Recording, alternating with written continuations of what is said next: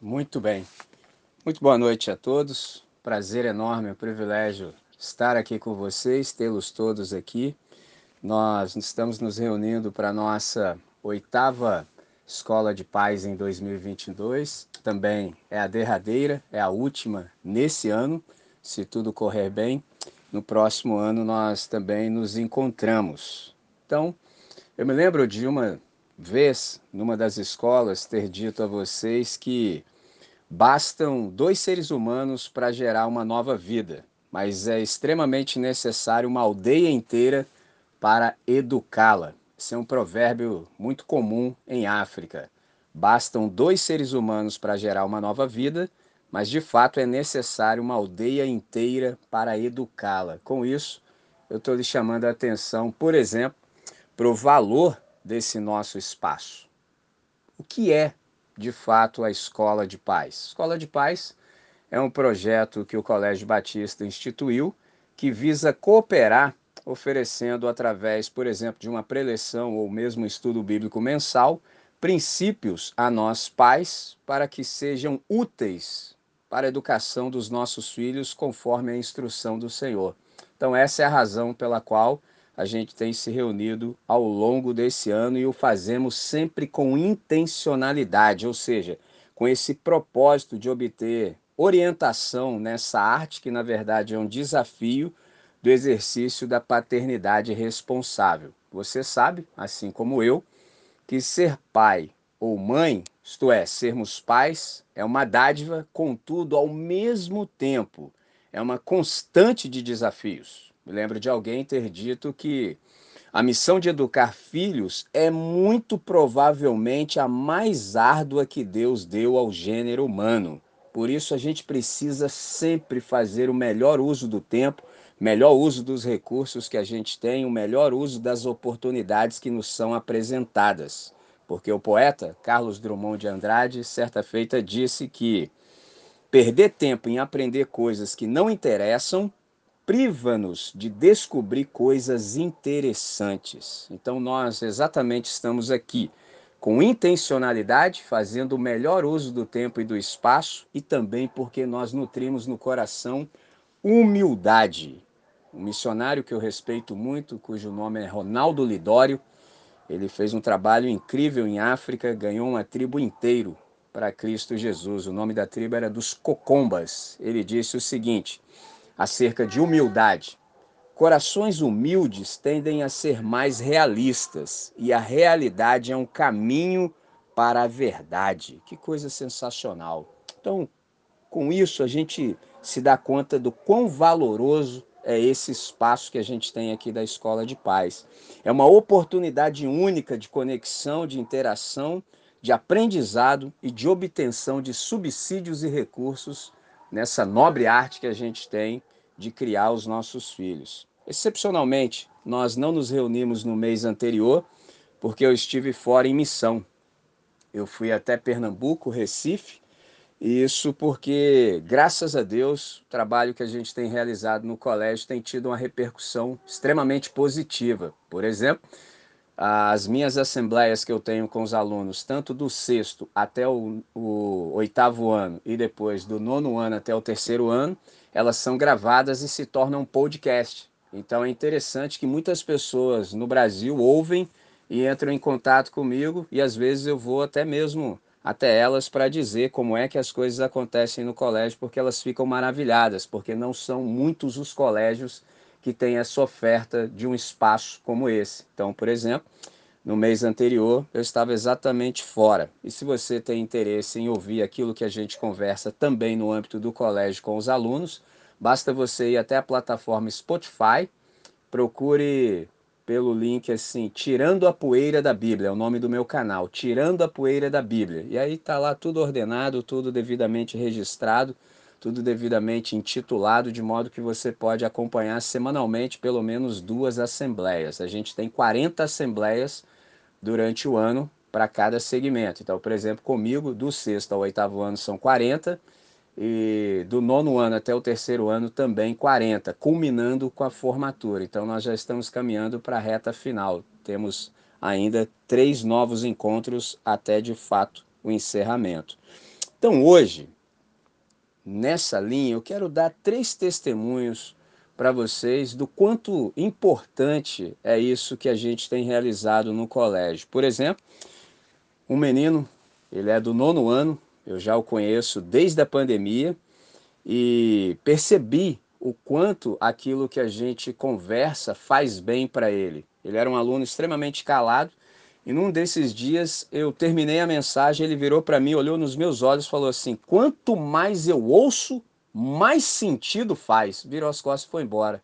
E eu compreendi o que ele queria dizer. Quanto mais eu sou exposto à verdade do evangelho, mais sentido faz para mim, porque no colégio a gente não tem uma proposta, por exemplo, proselitista. A gente não quer que ninguém mude de religião, mas nós damos a todas as pessoas a oportunidade de saber qual é o caminho que Deus propõe para o ser humano. Mas a decisão é de cada um. Cada um decide o que vai fazer, por exemplo, com a boa notícia do Evangelho. Essa mesma pessoa, nesses dias, ele me disse assim: se não fosse por esse espaço, eu já teria surtado de vez. Porque ele vive conflitos no seu próprio lar e, graças a Deus, de um modo que só o Todo-Poderoso sabe, as coisas que eu tenho dito ali naquele espaço faz sentido para ele, a ponto dele dizer: se não fosse por esse espaço, eu já teria surtado de vez. Terceiro testemunho, num desses dias, era um dia de prova, e sempre nesses dias eu procuro dar uma palavra de encorajamento aos alunos, isso eu já estava em sala de aula, dou uma palavra de encorajamento, ah, uma orientação e faço com eles também uma oração. E nisso que a gente estava conversando, eu disse a eles que eles são perfeitamente capazes de tirar nota máxima na prova por uma questão simples. Eles foram bem alimentados na infância, têm um cérebro que funciona perfeitamente, tem um professor que instrui, eles têm livros, sabem ler e escrever, então, com aplicação, é bem possível tirar 10 na prova. Ainda falei também do papel do Espírito Santo na aprendizagem, porque quando você aprende alguma coisa com Deus, é impossível esquecer. Na verdade, você se lembra sempre na hora oportuna. Enquanto eu falava sobre isso, estava dizendo que eles poderiam sim tirar 10 na prova. Aí um deles disse assim: professor, mas ainda que eu tirasse 10 na prova, eu já sei o que eu ouviria em casa. E eu, como já estou no planeta há mais tempo, sei o que ele ouviria em casa e ele mesmo disse: se eu tirar 10 na prova, ainda que esse milagre aconteça comigo, na minha casa eu vou ouvir tão somente o seguinte: não fez mais do que sua obrigação. Aí eu aproveitei o ensejo e disse o seguinte: olha, essa é uma maneira de se tratar alguém que tira 10 na prova. Mas eu conheço uma maneira diferente que faz mais bem à saúde. Aí os alunos ficaram interessadíssimos e disse assim: André, e qual é essa nova maneira? Qual é esse novo, esse novo jeito? Eu falei: é um jeito que eu aprendi com Jesus de Nazaré. Eles falaram: e qual é esse jeito? Aí eu falei assim: é que tem uma outra mentalidade, uma outra postura para a gente tratar os nossos filhos, por exemplo, quando eles tiram a nota máxima na prova. Aí falaram: como assim? A gente tem que fazer uma festa. Eles, festa? Eu é, tem que fazer uma festa, porque isso é um acontecimento extraordinário. Eles falaram assim, mas por que, que tem que fazer uma festa? Eu falei, para que no íntimo do seu ser fique gravado uma palavra de reconhecimento pelo empenho, ou seja, que você aprenda que vale a pena fazer o bem. Esse é o segredo, porque quando você faz o bem e as pessoas dizem a você que você não fez mais do que obrigação, isso fere profundamente o seu coração. E na verdade, quando você faz aquilo que não é para ser feito, geralmente as pessoas te dão mais atenção. O que, que fica gravado em você? Ora, então vale muito mais a pena fazer besteira, porque pelo menos tem atenção, do que fazer o certo obter, por exemplo, uma nota máxima e alguém me dizer simplesmente que eu não fiz mais do que obrigação. Aí, quando eu estava falando isso, um aluno se empolgou e gritou e falou assim: Professor, você tem que falar isso aí para minha mãe. Aí eu ri e falei assim: Mas eu sempre falo, por exemplo, na escola de paz. Eu não falo outra coisa. Na escola de paz a gente só conversa sobre novas maneiras de aplicar à vida aquilo que Deus quer que a gente viva, ou seja, demonstrar pelas atitudes que vale a pena fazer o bem. Enquanto eu estava falando isso, tinha um aluno exatamente na minha frente. Quando eu terminei de falar, ele suspirou e deixou escapar com os olhos cheios de lágrimas. Mas os meus pais não participam. Só eu ouvi, ele estava exatamente na minha frente, a turma inteira, ninguém percebeu, ninguém ouviu, mas eu ouvi. Quando eu tomei fôlego para dizer para ele o seguinte: convide os seus pais, ele arrematou com a frase que me doeu profundamente: nenhum dos meus pais tem interesse, nenhum deles participa. Aquilo me doeu profundamente. Por quê? Eu vi nos olhos dele, por exemplo, a decepção dele, porque ele queria que os pais dele também ouvissem isso, ou seja, para aprenderem a valorizá-lo nos seus esforços. Então, algo que é interessante que eu aprendi naquele dia é o seguinte: o que a boca não diz, os olhos revelam. Ele disse tanto com os lábios quanto com os olhos, e com os olhos foi infinitamente mais forte do que aquilo que ele conseguiu verbalizar. Por isso, eu insisto em reconhecer o quanto é saudável estarmos aqui, o quanto esse espaço aqui tem valor para cada um de nós nessa nobre arte de educar os nossos filhos. É perfeitamente recomendável e também saudável a pausa. É muito bom quando a gente para, ou seja, que a gente tem esse momento para a gente meditar, para a gente refletir, para a gente pensar com mais profundidade. É bom quando na nossa rotina diária a gente pode dar uma pausa, a gente pode se sentar, se centrar e se concentrar. No meio dessa loucura que a gente vive, Momentos como esses são fantásticos, são imprescindíveis para que a gente aprenda a, a, nobre arte de criar os nossos filhos. E aí, se você acompanhou o post, viu o cartaz, há uma pergunta ali que norteia a nossa reflexão hoje. Qual é o seu legado? Essa é a pergunta que norteia a nossa reflexão dessa noite. Qual é o seu legado? Essa, sem dúvida, é a pergunta por excelência para todos aqueles que querem de fato vivenciar a paternidade responsável. Essa pergunta ela é necessária e ela também indispensável para todos aqueles que se importam, por exemplo, com o que acontecerá com seus filhos e com a juventude da próxima geração. Quando a pergunta é qual é o seu legado, a gente precisa, de saída, definir os termos. Quando a gente fala sobre legado, do que é que a gente está falando? Se você consulta, por exemplo, o dicionário, você se dá conta de que legado é uma palavra de origem latina, é legatus. E legado significa, por exemplo, deixar algo, tanto de valor ou não, para outra pessoa. Então, nesse sentido, é uma disposição feita em um testamento para benefício de outrem. Extraordinário. Então, aqui na Escola de Pais, a gente tem esse desafio da paternidade responsável, objetivando o desenvolvimento integral e pleno dos nossos filhos. Eu quero ler dois textos com vocês nessa hora e depender dele, deles algumas compreensões. Um texto no Antigo Testamento e um texto no Novo Testamento. O texto do Novo Testamento é 1 de Pedro, 1 de Pedro, capítulo 1, entre os versos 18 a 21. E o texto do Antigo Testamento é o Cancioneiro de Israel, livro dos Salmos, Salmo 78, eu leio entre os versos 3 e 8. Então, 1 de Pedro, capítulo 1, entre os versos 18 a 21, está dito assim: Sabendo que não foi mediante coisas corruptíveis como prata ou ouro que fostes resgatados do vosso fútil procedimento que vossos pais vos legaram. Observe isso, grife essa parte. Fútil procedimento que vossos pais vos legaram. 19.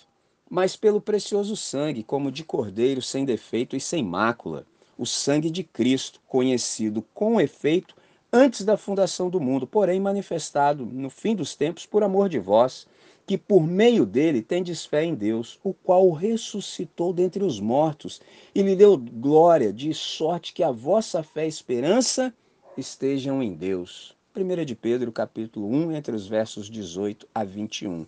Agora, livro dos Salmos, capítulo 78, entre os versos 3 e 8, está dito assim: O que ouvimos e aprendemos, o que nossos pais nos contaram, não encobriremos a seus filhos, contaremos à vindoura geração os louvores do Senhor e o seu poder e as maravilhas que fez.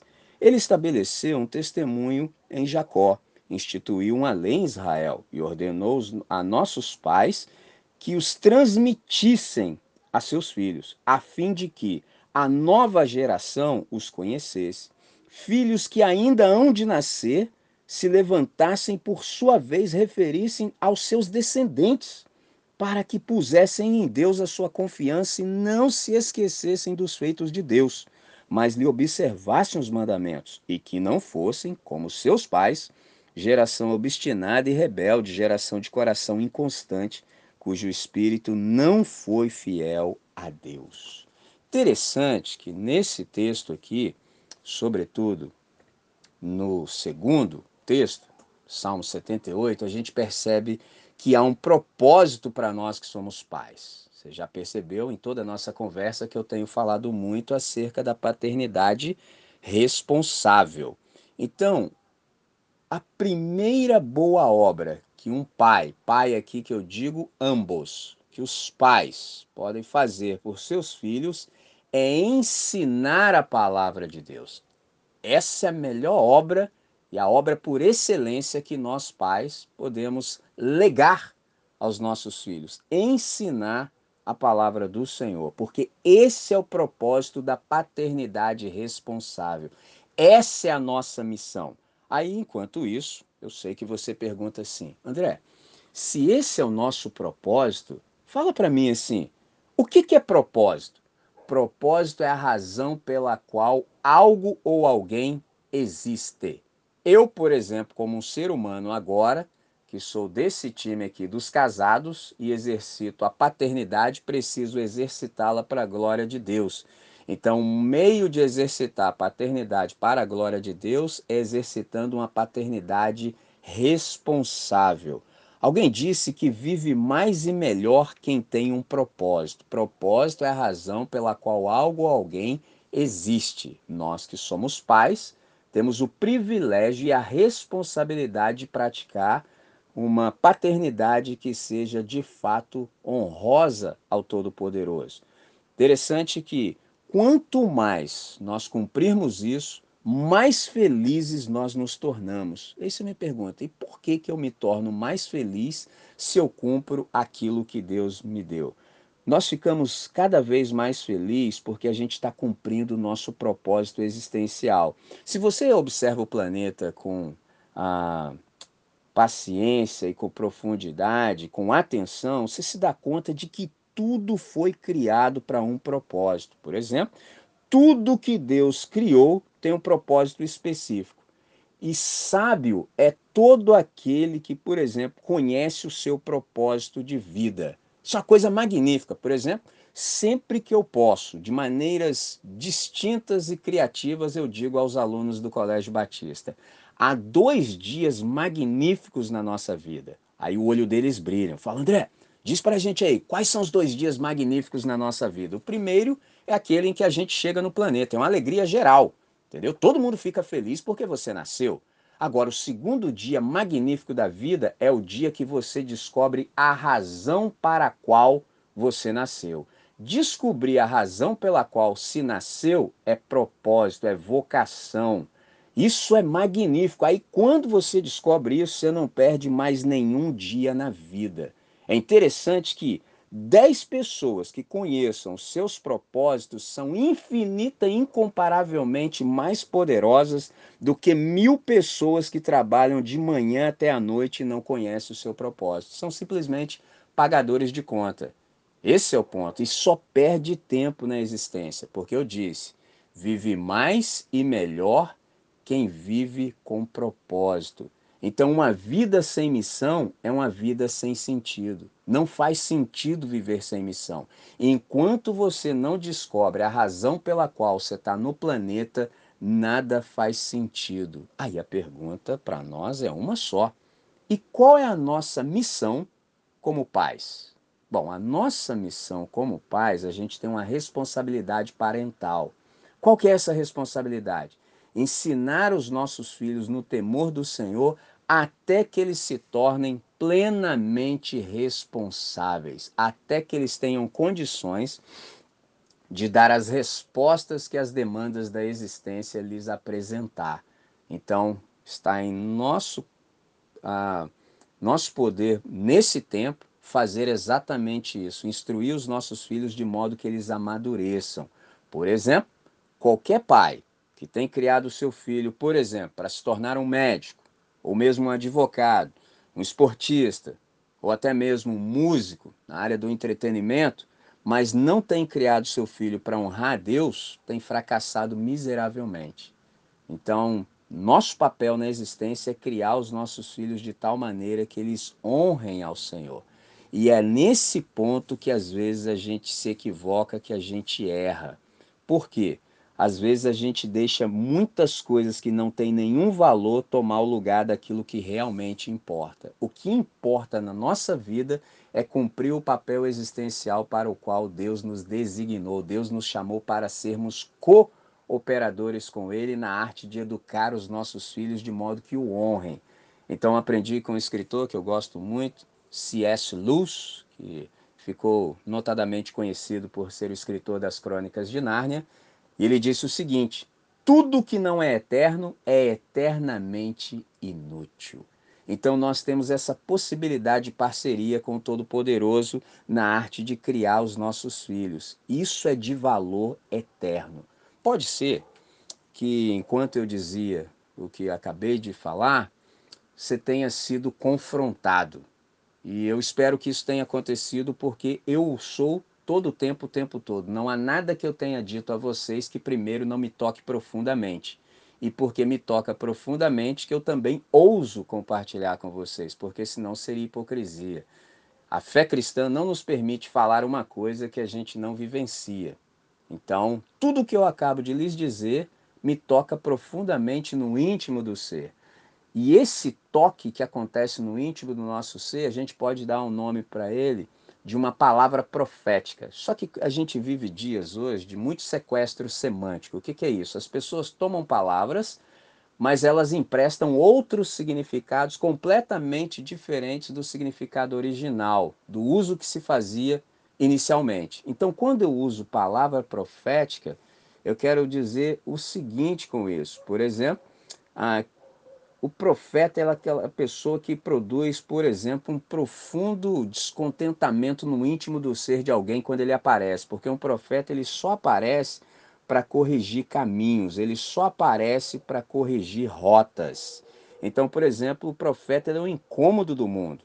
Então, o profeta geralmente ele aparece num tempo de sono. Então, ele é convocado como um grande despertador da existência. Então, toda vez que você se encontra com alguém que exerce um ministério profético, ele vai te dar uma saculejada, ou seja, você está começando a se desviar do caminho correto e ele aparece para corrigir a rota. Por isso que nem sempre um profeta é bem quisto.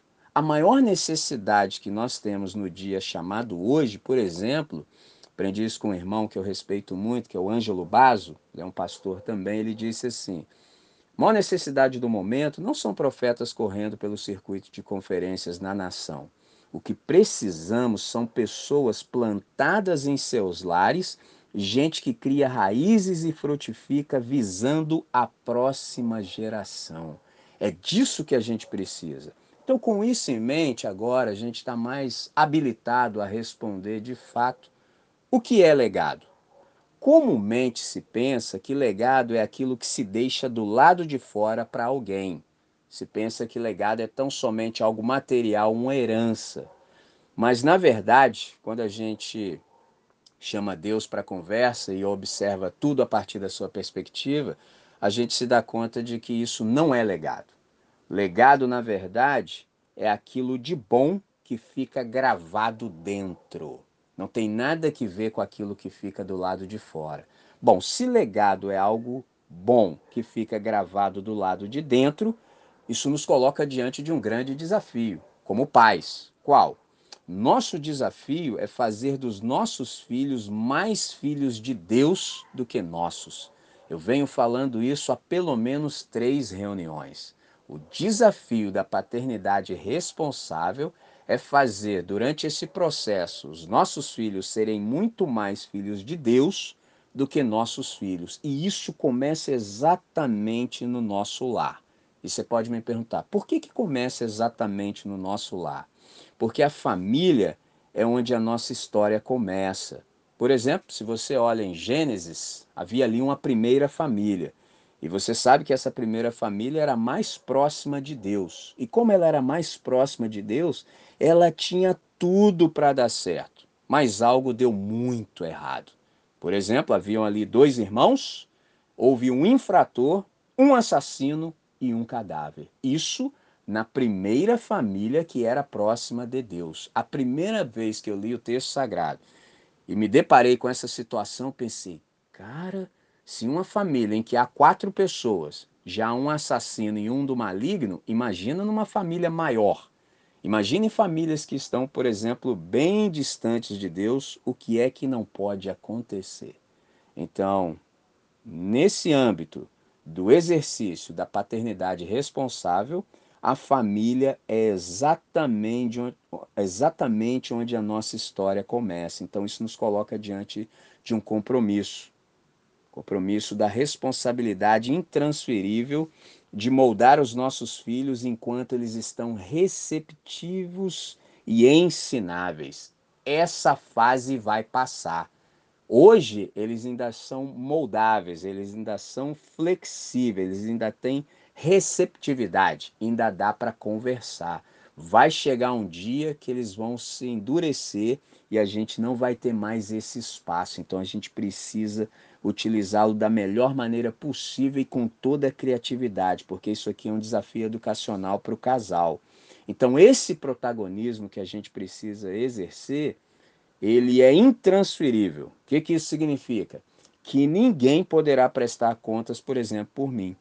E o interessante é que a maioria das pessoas tem medo de assumir responsabilidade. E o desafio que todos nós que estamos aqui temos é o desafio da paternidade responsável. Hoje uma aluna me perguntou isso no sexto ano. Professor, interessante, tem uma coisa para perguntar. Eu falei, fique à vontade. Interessante que às vezes a gente diz que ama Jesus, mas a gente tem medo de andar com Deus. Eu falei, sensacional a sua pergunta. Ela falou, por que, que isso acontece? Falei, interessante. A gente tem pé atrás com Deus porque a gente não conhece Deus da maneira como deveria. Então a gente sempre tem uma reticência com Deus. Lá no âmago, no íntimo, você tem sempre medo de se entregar integral irrevogavelmente a Deus porque você não o conhece como deveria. Porque quanto mais você conhece a Deus, mais você sonda-se a si mesmo, mais você pede luz de Deus sobre você para ver se ainda resta algum espaço no íntimo do seu ser que não foi alcançado pela luz e você se entrega, você se rende. Agora, quando você não conhece Deus, sim, aí você tem medo. E eu disse para ela assim, ó, tem um prazer de casa para você. Leia esse texto aqui, ó, 1 de João, capítulo 4, verso 18. Nesse texto diz que todo aquele que não está aperfeiçoado no amor é que tem medo, porque o perfeito amor lança fora todo o medo. Então, se ainda há resquício no nosso coração de medo, é porque a gente ainda não conhece a Deus como deveria. Porque quanto mais nós o conhecemos, mais a gente tem vontade de se entregar. Então, nessa nossa entrega, há uma boa notícia aqui para eu dividir com vocês. Qual é a boa notícia do Evangelho? É que quanto mais nós assumimos a nossa responsabilidade, menos espaço sobra, por exemplo, para alguém usurpar ocupar e fazer isso em nosso lugar com os nossos filhos. O que, que eu quero dizer da maneira mais clara que posso? Nossos filhos têm perguntas, muitas perguntas, muitas. A grande pergunta é: quem está respondendo às perguntas dos nossos filhos? Eu devo ter dito a vocês noutra ocasião que adolescente é assim: quem chegar primeiro leva. Então, se nós nos entregamos para Deus, assumimos a nossa responsabilidade intransferível da paternidade responsável, isso elimina todas as possibilidades de outras pessoas responderem as perguntas dos nossos filhos em nosso lugar. Pegou? Mas se nós não fazemos isso, há um espaço em aberto. De novo, eu cito o Salmo 78, versos 3 e 4. Observe a exortação de Deus para nós. o que ouvimos e aprendemos que nos contaram os nossos pais, observe, isso aqui é o legado que um pai de fé deixa para o seu filho. Então, observe a transmissão da fé via oral. O que ouvimos e aprendemos que nos contaram os nossos pais não encobriremos a seus filhos, ou seja, aqueles que descendem de nós. Contaremos à vindoura geração os louvores do Senhor, o seu poder e as maravilhas que fez. Se nós não fizermos isso, a geração que vem após nós não saberá quem é Deus. E isso não faz bem, por exemplo, para a nossa nação. Então, esse é o nosso desafio. Por exemplo, eu conheço muitos pais que apresentam seus filhos a Deus quando nascem. E é uma coisa muito boa. Agora, eu percebo que nem todos os pais que apresentam os filhos a Deus quando nascem apresentam Deus aos seus filhos. Uma coisa é você apresentar o seu filho a Deus, mas também é via de mão dupla, você precisa apresentar Deus aos seus filhos, porque essa é nossa responsabilidade intransferível e esse é o nosso privilégio. Então aqui eu caminho para o nosso encerramento hoje dizendo o seguinte: aqui a gente pode experimentar sucesso ou fracasso. Se nós fracassarmos em nossos lares, que é onde a história começa, nós fracassamos na vida inteira. Nenhum ser humano é verdadeiramente bem-sucedido se tem fracassado em seu lar. Eu aprendi muito cedo que nenhum sucesso justifica o fracasso no lar nenhum sucesso justifica o fracasso no lar. Então, eu tenho algo no coração e eu gostaria de pedir particularmente aos nossos irmãos, ou seja, aos homens como eu, que façam uma pausa e avalie a sua vida como marido, como pai e, sobretudo, como cabeça da família. Esse aqui é um exercício que nós precisamos fazer diuturnamente. Todo o tempo, o tempo todo, a gente precisa checar se nós estamos sendo os maridos que Deus quer de fato que sejamos, os pais que Deus quer que sejamos e os cabeças da família do jeito que Deus estabeleceu. E quando nós fizermos isso, que a gente possa orar. E nessa oração, que a gente peça direção, que a gente peça socorro para o Senhor, que a gente peça orientação e então estejamos atentos para ouvirmos os sussurros do Espírito Santo, para que ele possa nos guiar na mais séria de todas as responsabilidades, porque as consequências da nossa liderança, ou melhor ainda, do nosso pastoreio no lar, elas serão eternas e absolutamente sem fim. Com isso, eu preciso também chamar a atenção para o custo da negligência. O resultado ele é desastroso tanto no âmbito familiar quanto espiritual, emocional e social.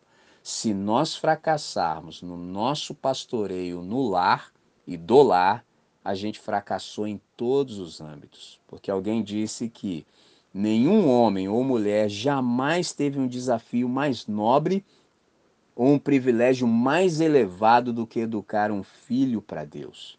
Sempre que menosprezarmos esse privilégio ou negligenciarmos esse ministério por causa de qualquer outra coisa, viveremos para nos lamentar disso com tristeza e dor. Que não seja assim para nenhum de nós, pelo contrário, que a gente assuma esse papel intransferível com toda a intensidade do nosso ser, de modo que essa responsabilidade que é indelegável, que ninguém vai fazer por nós, nem a escola, nem o Estado e nem mesmo a igreja, que nós a assumamos com toda a energia do nosso ser, de tal maneira que a gente se torne os cooperadores que o Senhor busca, que nós nos tornemos os colaboradores que Ele tanto anseia em encontrar, de modo que o pastoreio dos nossos filhos seja para o máximo louvor da sua glória. Qual é o seu legado? É a grande pergunta.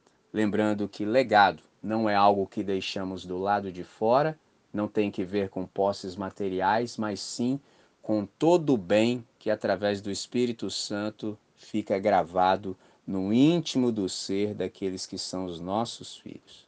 Então, quando eu falei sobre sucesso, quero lhe tranquilizar coração dizendo que sucesso é fidelidade e obediência. Sucesso tem que ver com uma sucessão de escolhas acertadas na direção certa. Então, quanto mais você permanece no caminho de Deus, fazendo as coisas do jeito de Deus, mais as coisas fluirão, mais bem-sucedido você será. Eu quero encerrar, de fato, com uma frase que eu também ouvi no sétimo ano de uma aluna, exatamente num dia em que haviam pouquíssimos alunos na sala, que foi na véspera do feriado, alguns fizeram emenda, mas alguns foram. E foi uma das conversas mais excepcionais que eu tive com eles. E eu me lembro que no final a aluna olhou dentro dos meus olhos e falou assim: professor, levantou a mão, posso dizer algo? Eu falei: à vontade. Ela falou assim: tudo que você disse foi maravilhoso, mas eu quero dizer que antes da transformação é necessário a conscientização. Quando ela terminou de falar, bateu o sinal, falei: que coisa sensacional. Antes da transformação, há que haver conscientização. Tudo que nós conversamos aqui na Escola de Paz tem essa finalidade de que a gente ganhe consciência.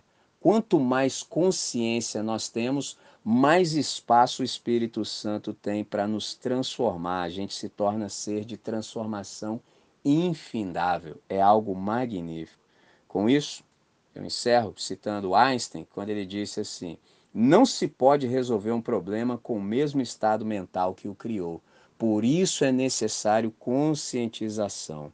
E uma das formas de Deus atender o choro dos filhos é abrindo os olhos dos pais. Então, aquele aluno chorou na minha frente e aquilo me tocou profundamente.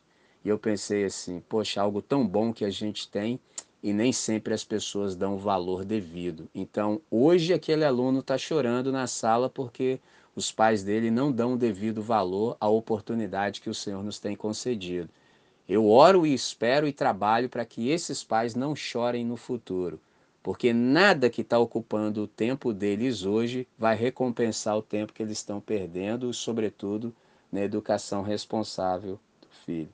Então a gente tem um grande desafio pela frente e desafios a gente vence sempre de joelhos. Então gostaria de encerrar essa nossa última escola nesse ano com uma palavra de oração. Então eu gostaria de chamar para que você me acompanhasse, para que a gente pudesse falar com quem resolve. Oração, eu ensinei para a galera do colégio que é exatamente isso. É falar com quem resolve, é ter uma audiência com o Todo-Poderoso, é falar com Deus acerca daquilo que nós estamos fazendo junto. Oração é a linguagem e o suor da alma. Quanto mais a gente ora, mais espaço para Deus trabalhar.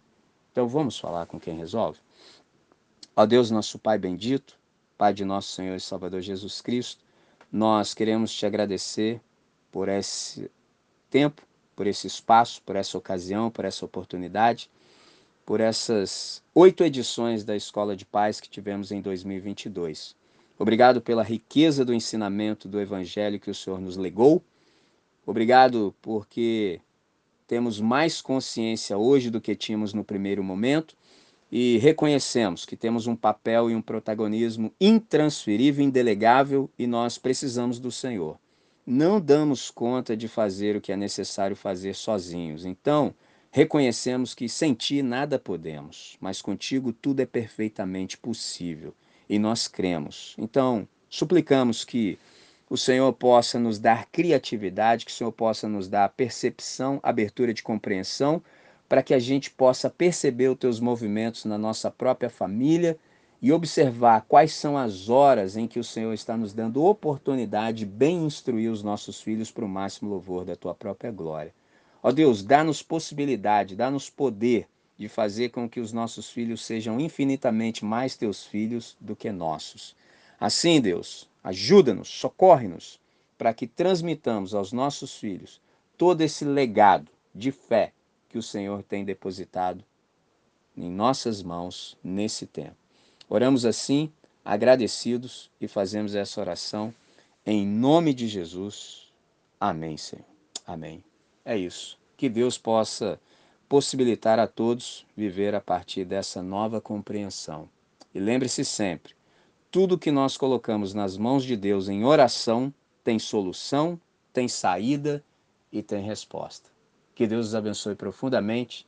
Se estivermos no planeta, encontrar-nos-emos em 2023. Até.